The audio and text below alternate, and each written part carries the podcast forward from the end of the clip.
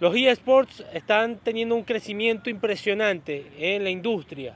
Es increíble la cantidad de personas que se están dedicando a jugar en estas consolas para hacer torneos a nivel mundial. Hace unos meses alguien ganó 3 millones de dólares o cercano a esa cifra en un torneo de Fortnite. Sin duda, es un tema que hay que abordar en este canal porque el crecimiento que están teniendo, como ya lo dijimos, es realmente importante y lo que se vislumbra a futuro es increíble. La cantidad de empresas de tecnología, de bebidas energizantes, de telecomunicaciones que están invirtiendo dinero en grandes cantidades en esta industria, pues es impresionante. Así que hoy hemos traído a Enrique Velocha, ya ustedes lo vieron en un video anterior, para, hablar del tema del desarrollo de futbolistas en Venezuela. Ahorita lo vamos a hacer porque él también está trabajando en el tema de eSports aquí en nuestro país. Vamos a conocer un poco de cómo se mueve todo esto acá en Venezuela y abordar un poco el tema. Espero que ustedes disfruten de este podcast que hemos preparado aquí en el pleito. Yo soy Marcos Grunfeld, mis redes sociales las ven en pantalla. Les recuerdo que pueden suscribirse al canal y darle me gusta a los videos.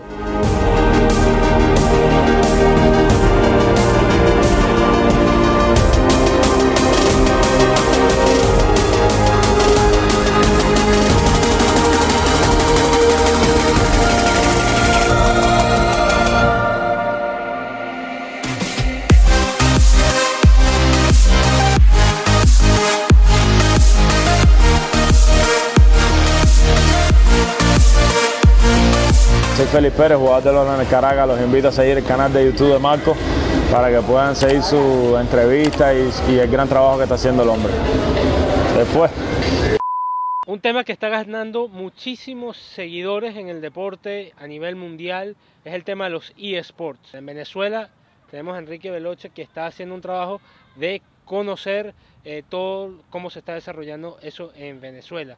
A pesar de las dificultades con el Internet, a pesar de toda la, la, situación del país, hay mucha gente que se está dedicando. Enrique, nuevamente bienvenido Gracias, al otra canal vez. otra vez. Y vamos a hablar un poquito del tema de los eSports, cómo se está desarrollando eso en Venezuela, en Latinoamérica.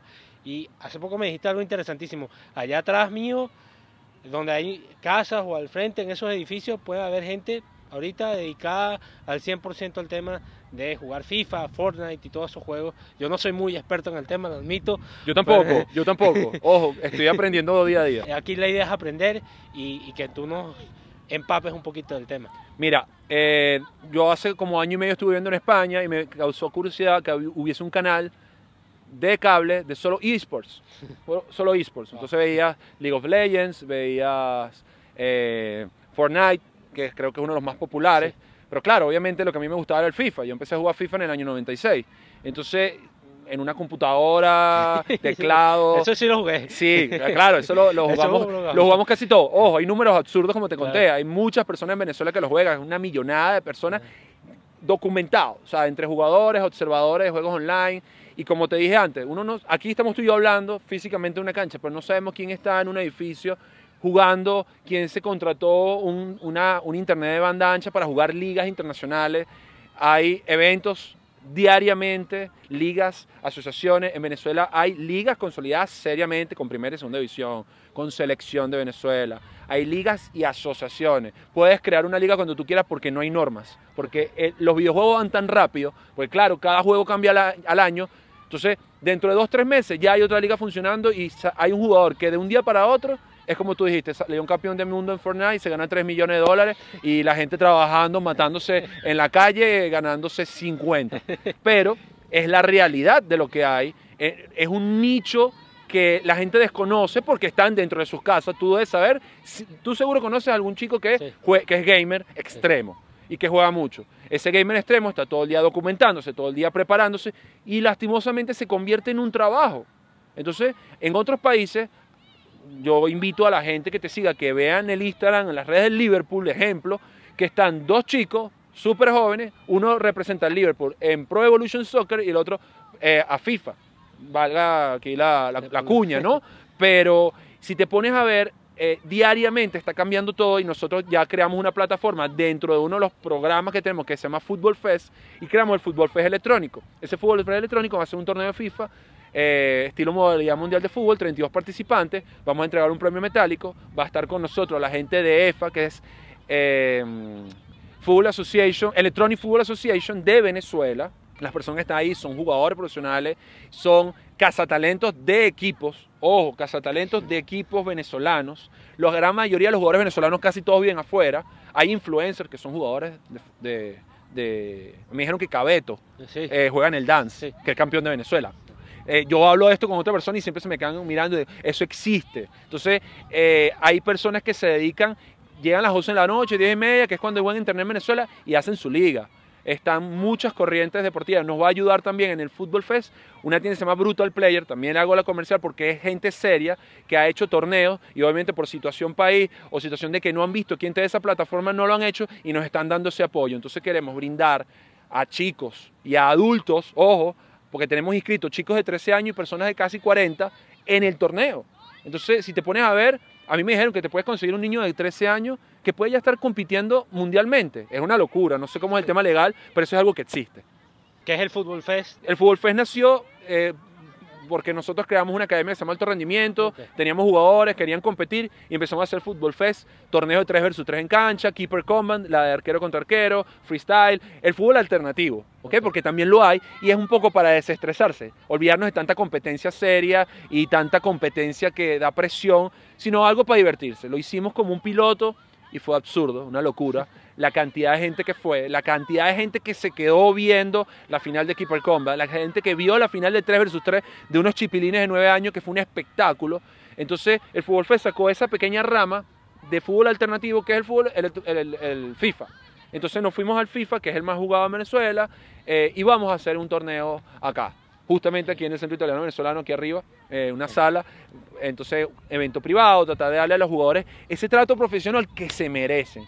Cuando un gamer lo toman en cuenta, te va a querer toda la vida. Y si nosotros, que es nuestra misión como New y lo, lo, digo aquí, y lo hemos hecho en diferentes medios, y lo hemos expresado a los aliados, es que Venezuela en menos de cinco años tenga a un venezolano jugando la Copa del Mundo FIFA de esports. Nada más va a ser FIFA. Sí, solo FIFA. Solo FIFA. Me imagino que hay padres que se preocupan de que sus hijos estén tanto tiempo pegados en el Fortnite o, que estén pegados tanto tiempo en FIFA, eh, que capaz descuiden los estudios. Eh, esa parte también hay que tocarla. ¿Cómo atender eso eh, o cuál es el mensaje tuyo al respecto de eso? Bueno, mi gente, los invito al canal de YouTube de Marcos, de parte de Frey García. Mira, lo, lo hablamos ahorita hace poco fuera, fuera de cámara. ¿Te acuerdas que te dije que no había, los niños no pisan mucho la calle por situación social país? ¿Qué hacen? Los chicos buscan esa distracción en casa sin romperte las paredes con una consola. Entonces, la gran mayoría de los chamos hoy en día tienen consola, hacen torneos con los amigos, se ven los amigos, se ven... Aquí en este club yo conozco muchos niños de 9, 10 años y dicen, pero ¿por qué yo no puedo participar? Yo, de 13 años para arriba, que es lo normal. Pero hay muchísimos niños que tienen sus 2, 3 horas de juego, a veces se extienden más, ok, los fines de semana y juegan sus 4 o 5 horas y se duermen de madrugada, que no es lo ideal, no es lo ideal, pero se dedican y entrenan.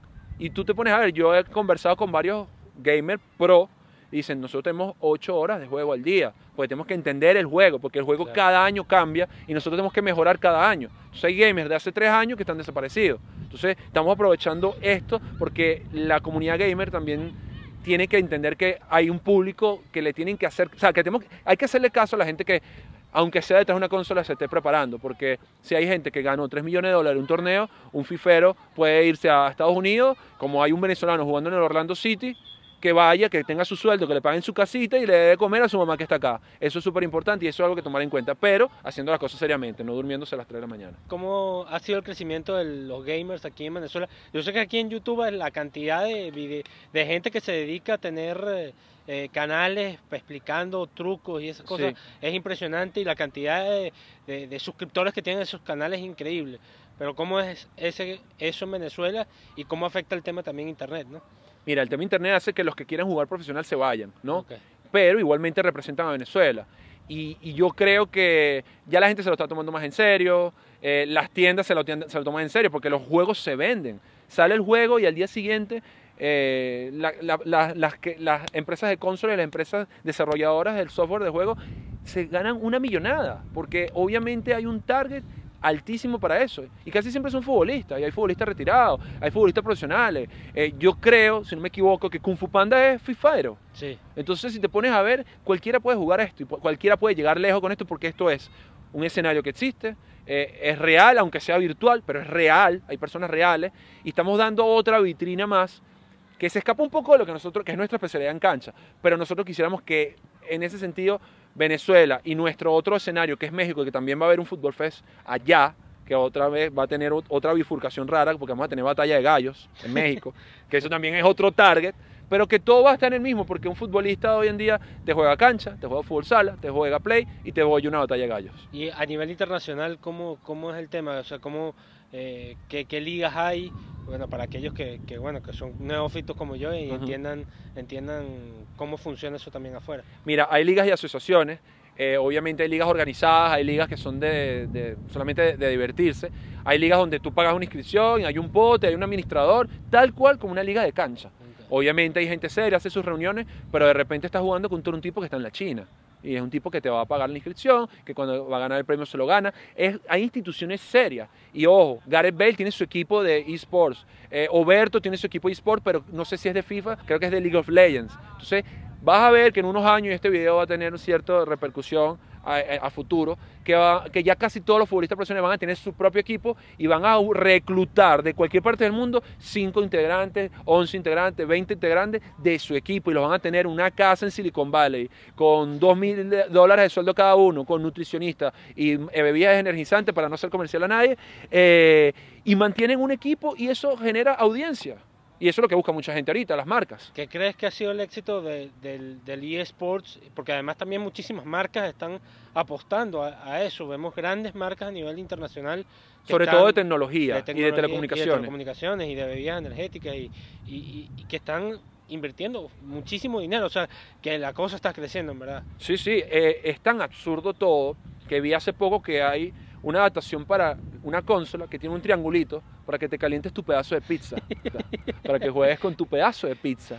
Entonces ya hay nicho para todo y hay oportunidad para todo. Entonces, si ya las, las, empresas están invirtiendo, los equipos profesionales de fútbol están metiéndose en esports, ya salió el e-Scudetto, la liga Serie A italiana y Serie A con premio en metálico, fuerte, con equipos profesionales. Todos los equipos van a tener sus jugadores y tienen que reclutarlo y cada equipo se, se responsabiliza en tenerlo, en tenerlo. Aquí por lo menos actualmente está Atlético Socopó, Deportivo Italia, eh, perdón si me escapó alguno, eh, Lara, eh, Caracas, Esport. Hay muchos equipos de aquí que crean sus equipos en esports y eso también es un escenario bonito y son seguidores que van al estadio de fútbol después a, a, gritar por, por, ti. ¿Qué recomendación le das a, a, la gente precisamente, bueno, lo que hablábamos antes, ¿no? De, de, que cuiden a los, a los niños, de, que no se excedan en el tema del uso de los de, estas plataformas. ¿no? Bueno, todo basa en la educación, porque si tú de repente tú a, tus chamos les pones límites, le dices, mira, tú tienes una hora de juego, dos horas de juego,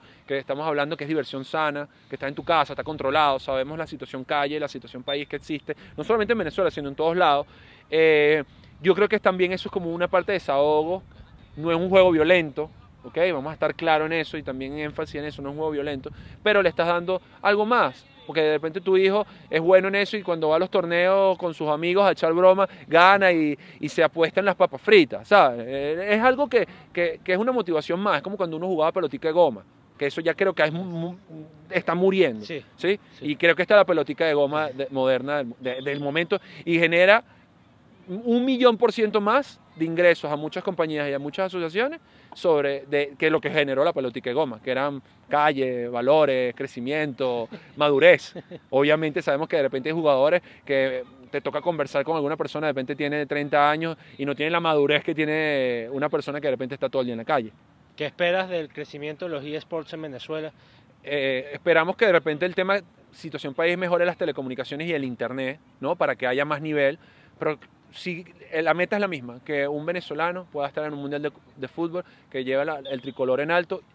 No me gusta ser muy nacionalista, pero es la realidad y es lo que uno quiere que trabaje. Que no se tengan que ir a formar a otro lado, que se forme aquí y que de aquí vaya a jugar su mundial de fútbol tranquilo. ¿Qué tan cerca estamos de eso? No lo sé. No lo sé, sé que hay jugadores buenos. El tema es que yo no sé qué chamo que esté viendo esto o alguien que esté metido en su casa sea el próximo eh, mejor jugador de la Vinotinto o mejor jugador individual que pueda salir afuera. Muchísimas gracias. gracias, Marco. Instruirnos sobre el tema de los eSports. Totalmente alternativo este tema. Exacto, totalmente alternativo. Si ustedes tienen alguna duda, porque admito que soy neófito en el tema, déjenlo acá y después lo abordamos para que ustedes puedan, puedan resolver las dudas que tengan sobre este tema de los eSports. Para mí fue un placer estar de nuevo con Enrique Velocha aquí en el Centro Ítalo, en Caracas, para hablar sobre este tema. También conversamos sobre en un video anterior sobre el tema de, de, la, de cómo hacer del fútbol algo profesional.